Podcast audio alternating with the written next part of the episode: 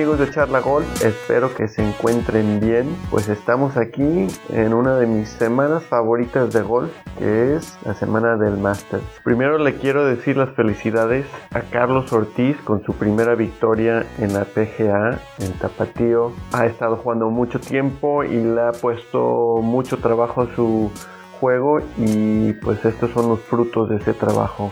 Todo el mundo golfístico y México está muy orgulloso de ti. Felicidades Carlos. Pues para esta semana del Masters les tengo una entrevista muy interesante con dos anécdotas muy graciosas y realmente increíbles. Entrevisté a Alejandro Larrazábal. Él jugó el Masters en el 2003 porque él ganó el British Amateur y pues él realmente vivió el sueño de muchos jugadores, de muchos golfistas que es jugar en el Masters. Hablamos un poco de cómo estuvo su estancia en el Crow's Nest, el nido del cuervo, que es un palomar. Y también para que sepan el sonido de ahí no me salió bien. Él estaba diciendo unas cosas sobre su estancia ahí y yo puse un video del masters.com y pues traté de quitarle y no funcionó bien. Pero de todos modos, este, el resto de la entrevista está increíble. Pero quería decirles para que sepan. Como siempre, si les gusta esta entrevista o cualquier otra entrevista, por favor, compártenla y danos un buen rating en Google Podcast Amazon Podcast, cualquier plataforma de podcast, yo estaría muy agradecido. También síguenos en Instagram, Facebook, Twitter, aunque como saben no uso mucho Twitter. Y disfruten este episodio y disfruten esta gran semana del máster. Hola amigos de Charla Golf, espero que se encuentren bien. Aquí estoy con una persona muy especial, en específico de la historia de golf en España. El ganador del, del British Amateur del 2002 y el también cadió para José María Olazábal luchaba. Se llama Alex Larrazábal. ¿Cómo estás, Alex? Buenos días, ¿qué tal? ¿Cómo estás, Jonathan? Muy bien, muy bien. ¿Cómo has estado estos últimos días este, con esto del COVID y todo eso? Es un poco difícil, ¿no? Para el golf y para, pues, en general, la persona. Bueno, aquí eh, en Cataluña tenemos los campos de golf cerrados, con lo cual es, duro, eh, pero bueno, hay que pasarlo y hay que vivirlo lo mejor posible y esperemos que pronto pues llegue la normalidad otra vez. Sí, yo también, yo ya quiero empezar otra vez una buena rutina de, del golf. Pues como mencioné en el intro, ganaste el British Amateur en 2002 y pues eso te dio una entrada a varios torneos. El Masters, que es uno de mis favoritos, el British, y más te invitaron a otros torneos. ¿Cómo fue desde que ganaste a presentarte en el primer tee el jueves este, en el Masters? Sé que es mucho, pero... pasó, pasó casi, casi un año. Eh, bueno, te diré que, yo cada vez que iba a jugar el, British Amateur, lo único que tenía en mente era, era que mi sueño era jugar en Augusta. Eh, era desde pequeñito, lo tenía en la cabeza. Mm, era la cuarta vez que jugaba el British Amateur, nunca había clasificado para, para la fase match play. Y bueno, eh, no sé, tuve la, suerte, digamos, o la inspiración y además la ayuda de, eh, de mi hermano Pablo. Eh, tuvo la desgracia, pero para mí la suerte de que en su segunda ronda medal play acabó con doble bogey en el hoyo 18 y no clasificó por un golpe. Eh, eso me ayudó, eso fue definitivo, porque él vino a hacerme de Cádiz por la tarde ese mismo día, los nueve segundos de la segunda fase del segundo día del play y yo iba bien dentro del corte, pero, pero no me podía despistar. Hicimos cinco bajo par los nueve segundos hoyos esos y clasifiqué segundo y a partir de ahí pues me siguió haciendo de Cádiz y sin duda sin él no, no lo hubiera conseguido. Y luego, ¿cómo lo viví? Pues viví un sueño. Eh, realmente yo ahora, a día de hoy, después de muchos años, lo, lo único que, que me puedo reprochar a mí mismo eh, sería no haberme preparado lo mejor posible para ese evento. Yo me dejé llevar mucho, eh, como bien dices, me invitaron a muchos campeonatos del European Tour, yo iba viajando, iba viviendo un sueño, era como un poco como un circo para mí, pues de jugar torneos amateurs, eh, college golf en Estados Unidos y en España y tal, a, competir con los mejores. No lo, no lo preparé bien, eh, no sé hasta dónde podría haber llegado, pero desde luego no hice todo lo que está en mis manos. Me dejé llevar mucho, mucha parafernalia, mucho mirando, pero poco haciendo.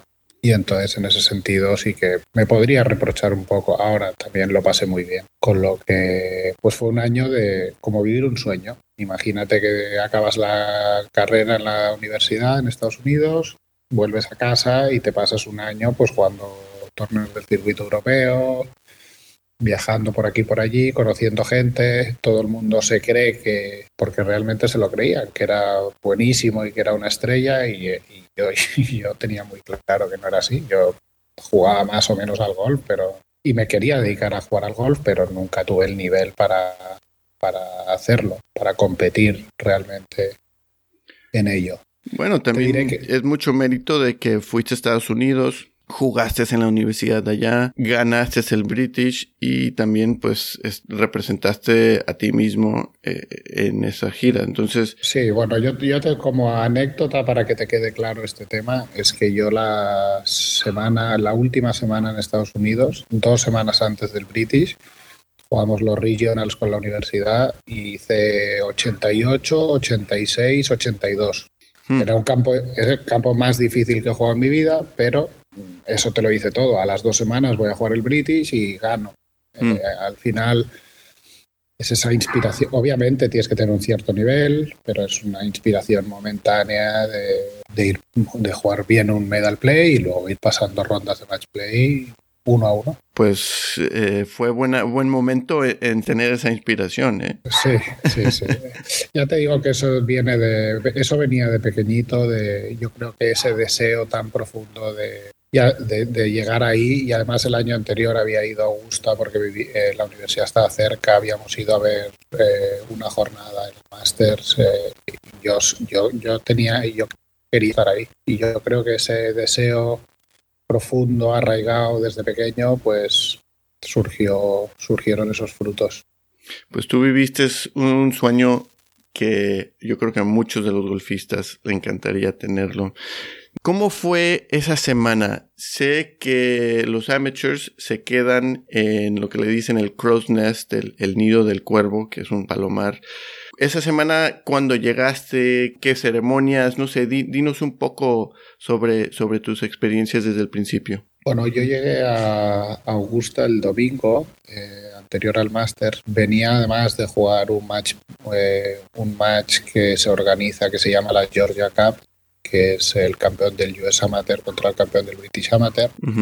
Eh, jugué contra Ricky Barnes en el Georgia Golf Club, que es una maravilla. Eh, jugamos un buen match, me ganó en el 16. Yo pensé que, que, tuve mis opciones, pero realmente él era muy bueno. Bueno, de hecho, eh, esa semana en el Masters quedó el 12 o el 13 y estuvo liderando el Masters. O segundo toda la semana. Sí, fue el medalista de, los amateurs, sí, sí. Sí, pero además estuvo jugando en los grupos líderes, una, pasada. Y ahí forjamos una buena amistad con Ricky. Eh, yo a la Gusta llegué el domingo, empezamos a entrenar el lunes y, y, bueno, a partir de ahí, pues el martes hay una cena de amateurs donde anuncian los pairings para el campeonato, que es muy especial. Y, y bueno, tuve unas jornadas de entrenamiento de ensueño y fue una semana brutal tuve la mala pata que el jueves hizo muy mal tiempo, se canceló la vuelta y el viernes fue 36 hoyos. Que eso, quieras que no, ensombrece un poco, pero, pero fue una semana brutal. Eh, recuerdo perfectamente uno de los días de entreno, está en el Patty Green y ahí concentrado y se me cruzó yo, las bolas que me cruzaron por ahí a las mías.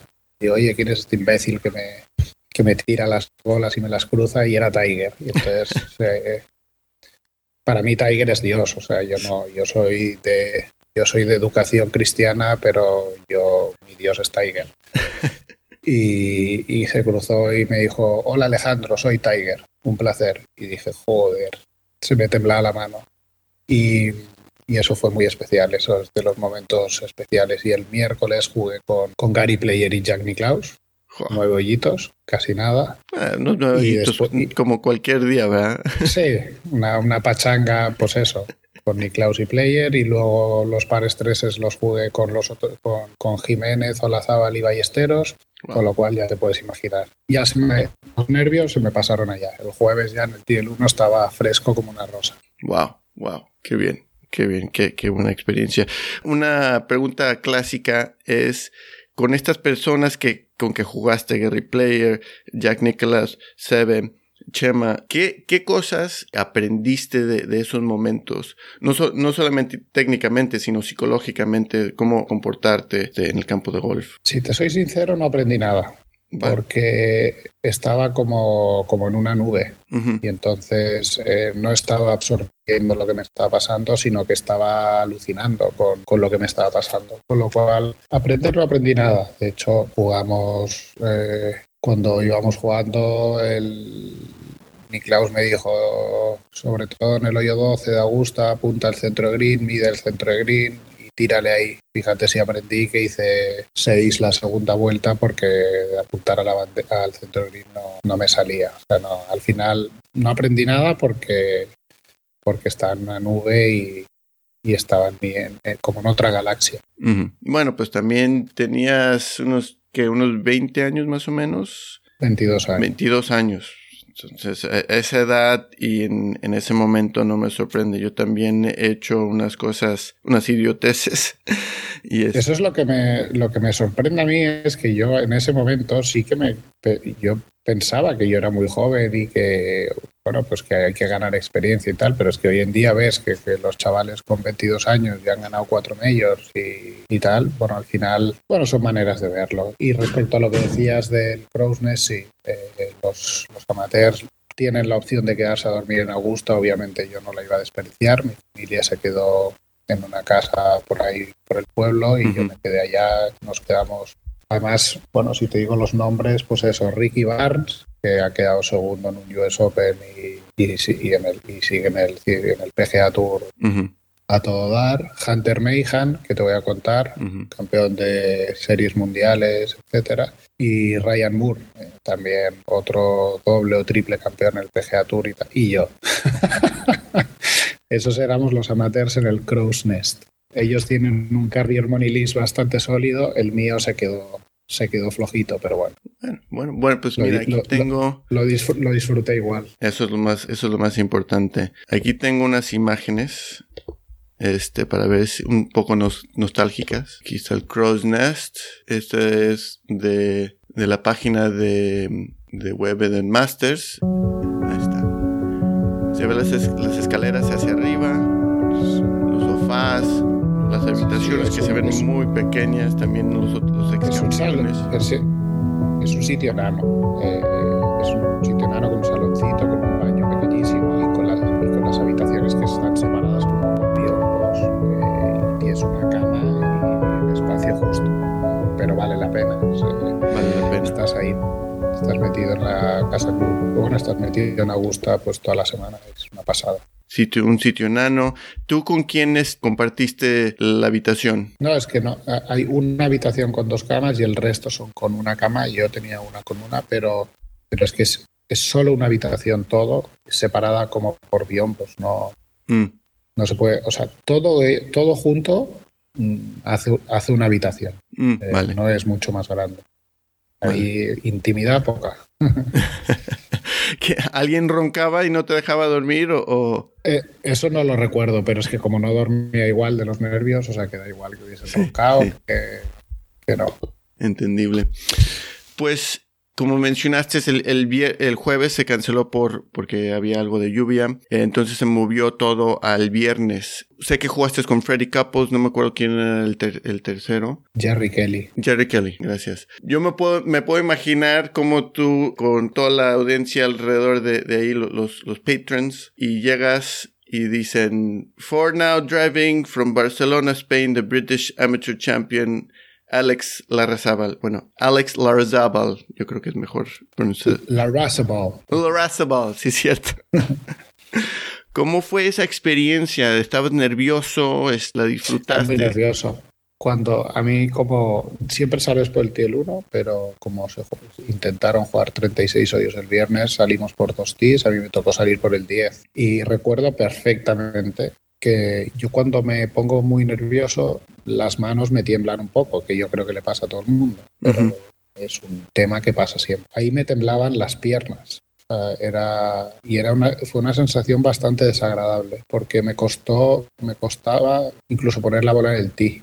Eh, pero yo el día anterior en el tee del 1 con Gary Player y Jack Nicklaus estuve tan nervioso sea, ahí pegué, yo creo que pegué el peor golpe de mi vida, eh, el tee de salida del 1, que al día siguiente era como que ya lo tenía entrenado. Y pegué un driveazo espectacular. Cogí, pegué el drive al draw perfecto al centro de la calle, larguísima, como si no hubiese pasado nada, pero estaba muy nervioso, muy nervioso. Me temblaban hasta las piernas que eso no me había pasado nunca ni me ha vuelto a pasar y, sí, sí. pero empecé jugando muy bien. Luego se me descontroló un poco, pero, pero empecé muy, muy bien. Ese día tu, tu hermano fue tu, bueno, ese torneo tu hermano te cadió, ¿no? Fue tu cadí. ¿qué, consejos te dijo para tranquilizarte? No, ninguno. él, estaba igual, él estaba igual de nervioso o más que yo. Eh, mira, respecto a mi hermano haciéndome de eh, él me hizo de caddy en, muchos de los torneos desde que ganamos el British, luego jugamos el British Open, también estuvo y estuvo en varios otros hasta el máster. Y, y yo creo que eso a él, esa experiencia le hizo muy bien después para su carrera profesional. Probablemente no porque eh, aprendiera nada, sino porque aprendió de lo que no había que hacer. Mm. Y yo creo que eso le ayudó. Eh, no sé muy bien porque nunca lo hemos hablado, pero, pero a mí me da, esa sensación.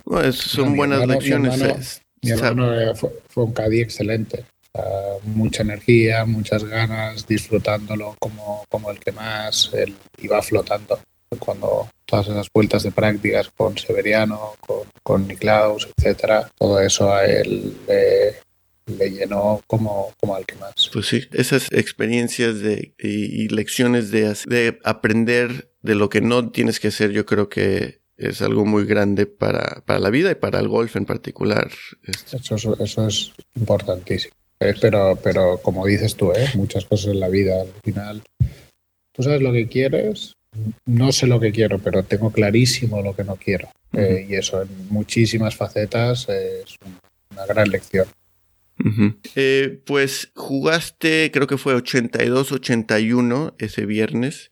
Y leí un poco que en tu segunda ronda, que estabas tú y tu hermano en Amen Corner, en particular en el Golden Bell, que es el par 3 de más o menos 150 yardas. Em, leí tu experiencia en ese hoyo, pero quería escuchar de ti cómo te fue ese día en ese hoyo, en el hoyo 12. Es lo que te comentaba antes. Eh, la bandera estaba corta a la izquierda. Eh, muy cerca del lago y ya, me habían dicho por activa y por pasiva, punta al centro green y tírala al centro green con cualquier bandera, etcétera. Pero bueno, yo ya a esas alturas no tenía ninguna opción de pasar el corte y tampoco estaba por la labor de tirar al centro green. Entonces pensé que el viento ayudaba un poco, le pegué un hierro 9 y, y, resulta que el viento estaba en contra y enseguida la bola se levantó más de la cuenta y ya.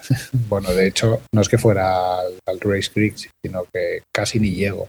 La bola se levantó una barbaridad con el viento y me quedé cortísimo. Y entonces ahí estábamos, en el 12, la segunda vuelta, como dices, llevamos una cantidad de golpes brutal. mis compañeros de partida empezaron a andar para adelante y nos quedamos allá con mi hermano y dijimos, oye, que, es que no vamos a volver aquí. Con lo cual vamos a volver a tirar desde aquí. Oye, Fred, aparta que, que, que dropo aquí en el tee. Entonces cojo la segunda bola, mismo palo, eh, digo voy a pegarla más fuerte, más bajita. Y entonces pegué la segunda bola y esa sí salió bien, salió buenísima, directa a la bandera. Y pegó en el borde de green y empezó a bajar a uno por hora hacia el lago otra vez y el público detrás. Oh, oh, oh, al lago otra vez. Total, que le dije, Pablo, dame otra bola. Y Estilo Team Cup, como en la película Team Cup. Sí, más o menos. Yo, Pablo, dame otra bola. Y me dice, no hay más bolas. Y digo, sí, sí, hay más bolas en el bolsillo grande de, mira tal que hay más bolas. Saca la docena que había ya, la abre, con, la mala suerte que yo había sacado las cajitas pequeñas de tres por, porque las había pintado, se le cayeron todas las bolas por el ti, un desastre. Y entonces ya la gente se empezó a reír y etcétera. Bueno, total, que pinché la tercera bola y, y, la, la, gente detrás se volvió loca, pero loca, ¿eh? Tal, cuando vio que pinchaba otra bola estilo Team Cup. Entonces cogí el hierro 8 y empiezo a hacer swings de ensayo y se, la gente se calla como, como si no hubiera nadie. Y ahí los músculos se me agarrotaron. Pensé, joder, ahora todo el mundo estos que están todos alborotados y ahora se han callado, todo el mundo pendiente y tal. Bueno, pegué el hierro 8 perfecto, directo a la bandera otra vez y la dejé como a tres pies. Toma. Y la gente se volvió loca, literal, loca. O sea, empezaron a gritar, pero como si, o sea, como si fuera la jornada final, grupo líder, ¿eh? como locos a gritar por detrás. Y entonces yo me giré, los vi todos levantados, histéricos, les saqué el puño, se volvieron locos. Qué grande, you're the man, you're the man. Sí, sí, muy heavy. Y entonces cuando metí el pad para seis, claro, era Verdi con la tercera bola, les apunté con el pad, les volví a sacar el puño y se volvieron a levantar, pero como locos, ¿eh? tirando vasos, o sea, como, como o sea, un poco como cuando Tiger hizo ese en uno en Arizona, que se volvieron locos, pues igual, o sea, histéricos. Y fue muy divertido. Entonces, cuando salimos del green hacia el, hacia el del 13, que yo iba al lado de Freddy Couples, me dio el puño, o sea, me ofreció el puño y me dijo, that was awesome. le, le, encantó y tal. No, fue, fue, fue brutal. Luego, con la, luego con la adrenalina en el 13 pegué un cancho a las azaleas, me la encontraron por ahí, empecé a hacer swings de ensayo, las azaleas iban volando de un lado para el otro y tal. Los, los, había el socio de Augusta que estaba allá de Forcadi se miraba en plan, pero ¿qué estás haciendo? Haciendo volar aquí las azaleas y tal, haciendo swings de ensayo y tal. Nada, bueno, en fin, yo, como te digo, yo fui, yo, para mí era un circo, no. Bueno, pues tú tuviste tu momento de Augusta, ¿eh? Sí, porque esas cosas, eh, para una amateur normal, a menos de que hace un hole one o algo así, este, no, no pasan. Así, yo me imagino que hay gente hoy en día diciendo, ah, yo fui a, a, Augusta, estuvo en el 12 y había el chico de Barcelona que la metió como team cap unas cuantas veces al agua y después este, la dejó casi dada.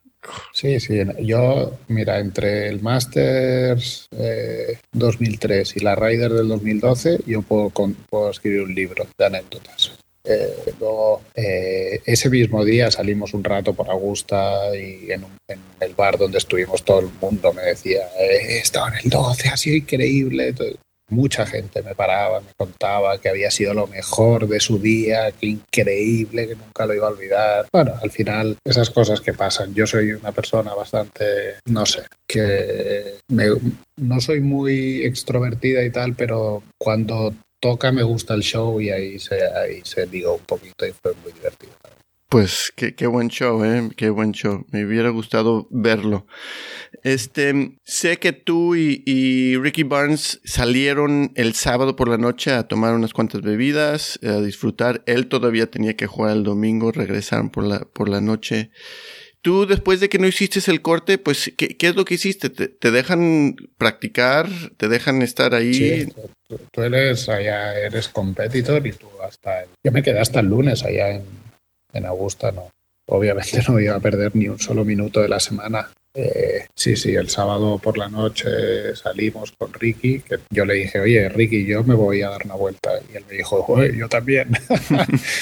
y, salimos un rato. Él iba, ya te digo, él iba top ten del campeonato. a mí me sorprendió. Yo, si llevo top ten, vamos, me en la cama a las 10 de la noche y estoy contando ovejitas toda la noche. Pero nos fuimos a un bar, eh, tomamos unas cuantas copas, risas, etcétera, y luego cuando volvimos, que habíamos esos, tomado dos o tres combinados, eh, hicimos un poco de jaleo por la casa club, digámoslo así. También los dos escuchamos una, este, una entrevista muy interesante de Ricky Barnes en el podcast eh, Subpar, que también involucra a ti. Quería saber, ¿de qué tamaño es tu, chaqueta? Mi tamaño es perfecto, la de José María Lazábal, por ejemplo. Eh, la historia fue que cuando volvimos del sábado por la noche, eh, pues llegamos allá y tal, haciendo unas risas, etcétera y tal. Y hay un sitio que está prohibido, que es el Champions Locker Room, donde solo pueden entrar past champions. Y, le dije, oye Ricky, ven, ven, ven, vamos para allá. Y entonces, a ver, está prohibido, pero la puerta está abierta. Y al final nosotros estábamos allá, o sea, que te voy a contar. Entramos allá, nos servimos otra copa porque ahí hay un minibar y tal, hay un vodka y nos empezamos a probar las chaquetas de todo el mundo. La pena es que era, claro, 2003, los móviles no tenían cámara de fotos y, y no tengo instantáneas, pero si, vamos, si llegaba te puedes imaginar. Yo me puse la chaqueta de, de Olazábal, justita, porque es más justita. Yo. Me puse la chaqueta de Tiger, me puse la chaqueta de Niklaus. O sea, íbamos abriendo lockers allá. Un desastre, porque si nos llegan a coger, nos sacan de allá literalmente. A una, cosa es, una cosa es abrir la puerta y meterte allá y verlo, que es una cosa, pero y otra es servirte combinado y, y abrir los lockers de la gente, porque claro, son lockers privados. Pero ¿qué vas a hacer? Yo si lo tengo allá, no pude, no pude resistirme. Ricky al principio flipaba, o sea, no entendía nada, dice, ¿qué estamos haciendo? ¿Qué estamos haciendo? Y tal, y al final también déjalo correr. Fue muy divertido, muy divertido. Ricky es divertidísimo. Sí, no, me imagino, me imagino. Y, y ponerte esas chaquetas de, los grandes, sí, de los grandes, grandes de, de golf. Tiger, Seve, Seve para mí es un dios. Chema, y, le, porque sé que también le cadiaste a, Chema, le dijiste esta historia y que... Sí. ¿Qué, te dijo? Se moría de la risa. Eh, sí, yo estuve dos años haciéndole a José Mari. Eh, de hecho, culminó con la Ryder, que, pues eso, entre el Masters y la Ryder las dos mejores experiencias de mi vida y sí, fueron dos años. Ahí sí que aprendí, ahí aprendí de golf, porque ahí, ahí sí que iba empapándome de todo lo que iba viendo y eso fue una, una muy buena experiencia. José Mari es un, gentleman, una persona increíble y, la verdad que me cuido muchísimo. Sí, pues eh, de lo que entiendo ahora eres coach eh, para golfistas. Quería saber de esos aprendizajes que tuviste, no necesariamente en el 2003, pero eh, en, en, otras partes de tu carrera. ¿Qué es lo que estás implementando a tus jugadores hoy en día para pues a ver si en un futuro ellos quizás lleguen a ponerse una chaqueta verde. Em, yo ah, siempre he sido un loco del golf eh, y entonces, bueno, incluso cuando dejé de jugar, siempre estás leyendo, siempre estás viendo vídeos, etcétera. Pero cuando me dediqué a hacer de Caddy, sobre todo con José Mari, eh, jugábamos los mejores campeonatos y tal, y entonces yo, yo tenía mucha curiosidad, por, siempre me acercaba a los entrenadores a escuchar, a aprender, porque, porque me fascina y, y luego tengo varios amigos que también son unos locos de la técnica y de todo lo que tenga que ver con el golf, entonces les mandaba vídeos y tal. Y eso. Yo no tengo una, una manera de hacer. Yo sí que he aprendido muchas cosas y lo que hago es cada jugador intento analizar comportamientos y necesidades y a partir de ahí pues eh, empleo unas técnicas u otras. Yo trabajo muy muy distinto con, con, todos mis jugadores. No, no sigo una línea, un patrón definido porque creo que, que, cada uno tiene su físico, cada uno tiene su cabeza y no y una sola cosa no puede servir para dos o tres personas distintas. Sí, por supuesto, bien dicho. A mí me gusta la semana de los Masters, tengo una rutina, escojo las cervezas que me gustan, hago este, la comida que, que me gusta. ¿Cuál es, a ti cómo te gusta mirar este, el Masters? Bueno, como te digo, yo lo primero soy un loco del golf. Entonces, a, las grandes citas, grandes cosas. Eh, pero el Masters es, es, muy, es mucho más especial. Para mí no, creo que en eso sí que coincidimos, que no hay nada comparable a la semana del Masters. El British Open es un torneo histórico muy especial, eh, pero para mí no tiene nada que ver. Y principalmente por, por la sede. Porque, primero porque siempre es la misma. Entonces a mí me gusta imaginarme cómo va a ser, cómo se va a jugar, como lo conozco muy bien, pues qué va a pasar. Y, eso solo lo puedes eh, imaginártelo, pensarlo en Augusta, porque, porque todos lo vemos todos los años y entonces, siendo la misma sede, tiene, tiene toda la gracia el British, pues oye, se juega en Royal Liverpool. Yo no me conozco Royal Liverpool del 1 al 18 perfectamente. Entonces, eh, procuro, o sea, no, no soy de rutinas, pero, pero no me pierdo ni un solo minuto y procuro hacer planes divertidos por mí. Este año no creo, no sé si lo vamos a poder hacer o no, pero habíamos quedado para ir todos a la misma casa, a un sitio a jugar a golf por el día y luego ver el Masters por la noche y bueno, siempre buenos planes alrededor de Masters Week. Muy bien, acabar hasta la mañana, acabar temprano. sí, sí, no sé, eh. el, el, Masters es, es, otra cosa. Y este año, pues como nadie sabe lo que nos vamos a encontrar es incluso más divertido, yo creo. Hombre, el máster sin público va a ser duro porque ya te digo que estuve en Augusta en marzo. Ese, el año que jugué estuve en marzo para entrenarlo y es desolador. Sin público no, o sea, es que los greens del 9 y del 18 no hay, no hay, no hay nada que te indique el, el camino. Es un green ahí puesto en una poco más pero no sé cómo será en ese sentido. Pero no sabemos lo que nos vas a encontrar a nivel de climatología y de condiciones. Entonces es, es muy intrigante. A ver qué pasa. Sí, sí, sí, es cierto. Leí que va a ser baja de 13 creo y alta de como de 20 no estoy exactamente seguro yo creo que lo, podemos este averiguar pero no va no va a ser tan tan otoño pero pues también va a ser interesante ver los árboles que han cambiado, porque normalmente pues todo está súper verde, ¿verdad? Entonces, pues va a ser algo diferente. Veremos a ver. Eh, ¿Quién te gusta? ¿A quién, quién piensa que, tiene buena oportunidad este año para ganarlo? Hoy en día, eh, desde que Tiger dejó de dominar, eh, el, el, golf va a modas, que lo digo yo de repente hay épocas en las que domina uno, que domina otro. Yo viendo lo que pasó en el que fue en el US Open eh, con Bryson. con, Bryson ese chaval está a otro nivel ahora mismo. Eh, sí. la verdad. Eh, y es lo que te digo ahora el golf a modas pues de repente domina ya Justin Thomas de repente Bruce Koepka es imbatible en los majors de repente Rory se pone a jugar bien y se queda solo. Hay una serie de jugadores hoy en día, pero además son muchos, o sea, 6, 7, 8 jugadores en los que si están a su mejor nivel son casi imbatibles. Y lo que me encantaría ver es que coincidan dos o tres de esos jugadores a su máximo nivel. Porque si Rory juega a su mejor nivel, es casi imbatible. Pero si Dustin Johnson juega a su mejor nivel, que es casi imbatible, y se encuentra con el, Rory a su mejor nivel, que es imbatible, y de repente Bryson juega a su mejor nivel, te encuentras con tres tíos que se ponen a jugar al golf y se quedan solos. O sea, y, juegan a otro deporte. No es comparable. O sea, yo recuerdo eh, un hace pocos años que acompañé a mi hermano a Abu Dhabi, que él ya había ganado allá. Eh, fue un año que él quedó segundo y se quedó segundo empatado con, con Dustin Johnson, eh, un golpe por detrás de, de Tommy Flynn.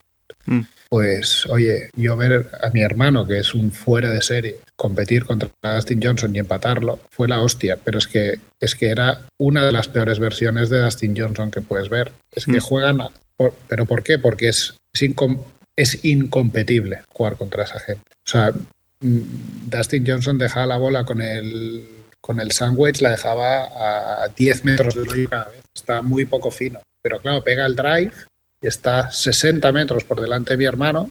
Mi hermano está pegando el hierro 7 y hierro 6 y el hombre está pegando medio sandwich. No, es que es incompetible. Entonces yo lo que desearía sería encontrar esas tres, cuatro jugadores en su mejor versión y que se peguen a palos allá. Eh, yo desgraciadamente creo que Tiger no llega en su mejor momento, eh, pero vamos, por ejemplo, el Masters del año pasado ganando Tiger, eso es lo más grande del mundo. Si Tiger encuentra la inspiración y compite, para mí el, o sea, para mí una semana de golf en la que Tiger compite mm, me multiplica la felicidad. No, no, es comparable. O sea, yo veo ganar a Bryson el US Open y me quedo frío. Veo a Rory ganar un PGA, un US Open tal y me encanta, pero no pasa de ahí. Pero veo a Tiger ganar y me vuelvo loco. Sí, no, sí, no. Es que Tiger, como lo dijiste eh, anteriormente, Tiger es un dios y, y, lo interesante del Masters es de que mm, pues se repite, como mencionaste. Entonces, si tienes buena memoria de ese campo, pues es una ventaja, es una ventaja tener esa experiencia y tener esa memoria de, los hoyos, de dónde poner de la bola. A nivel, a nivel de course management y conocimiento del campo, mm, nadie se iguala a Tiger, obviamente. Ha ganado tantas veces además que tiene buenos recuerdos en todos los rincones. Pero creo que a día de hoy, cuando estos chavales se ponen a su mejor nivel, eh, desgraciadamente ya hay poco que hacer. Sí. ¿Y qué tal te parece John Ram? John Ram ahí está, hace, ganó este el torneo de Jack Nicholas, se hizo número uno, entonces ahí está en esa bola de, de los tops. Te voy, a, te voy a decir lo que pienso y es un poco polémico. Dímelo, dímelo. Para mí, sin duda alguna, John Ram es el jugador que me es el jugador español que mejor ha jugado al golf. Y me voy a explicar. Eh, aquí, pues depende de quién me escuche, se me va a tirar a la cabeza. John Ram para mí juega al golf perfecto pega 330 yardas a la bola cada vez al centro de la calle, tiene una precisión con los hierros brutal, aprocha como un mago, como un mago, y patea como un dios. Mm. Entonces, Sergio García para mí le ha pegado mucho mejor a la bola. O sea, es capaz, tiene toda la baraja, tiene todos los golpes, tiene incluso más calidad que John, pero siempre ha tenido el déficit del pad. Y para mí tampoco aprocha como John.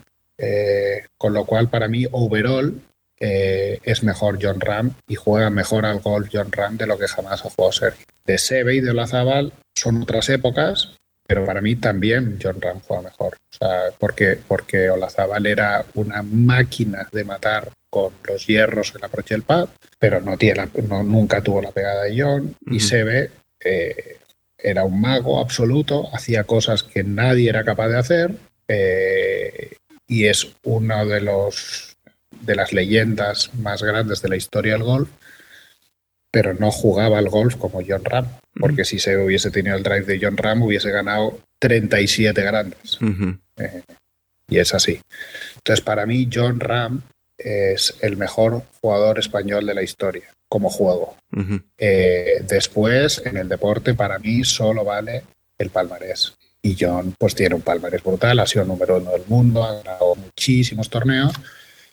Cuando viene a Europa se pasea literalmente, pero pues eso, tiene que demostrarlo en las grandes citas. Para, para acabar siendo un jugador legendario, pues tiene que demostrar en las grandes citas. Hasta ahora no lo ha conseguido, pero todo apunta a que tarde o temprano pues tienen que empezar a caer. Lo que pasa que, que John Ram tiene una competencia brutal. Hoy tiene lo que te digo, siete ocho jugadores que, que son inconsistentes, pero cuando están a su mejor nivel son muy difíciles de batir. Bien explicado. Bueno, Alex, espero que tu Masters Week lo, disfrutes. Eh, muchas gracias por estas grandes historias de, de, tus experiencias en Augusta, Georgia, en el Masters. Y este, mm, muchísimas gracias por estar aquí en Charla Golf. Un placer, Jonathan. Como siempre, ah, para mí siempre es un placer hablar del Masters y, y de vez en cuando recordar mis, mis viejos momentos, pues también es, es bonito y te llenan de, de orgullo también.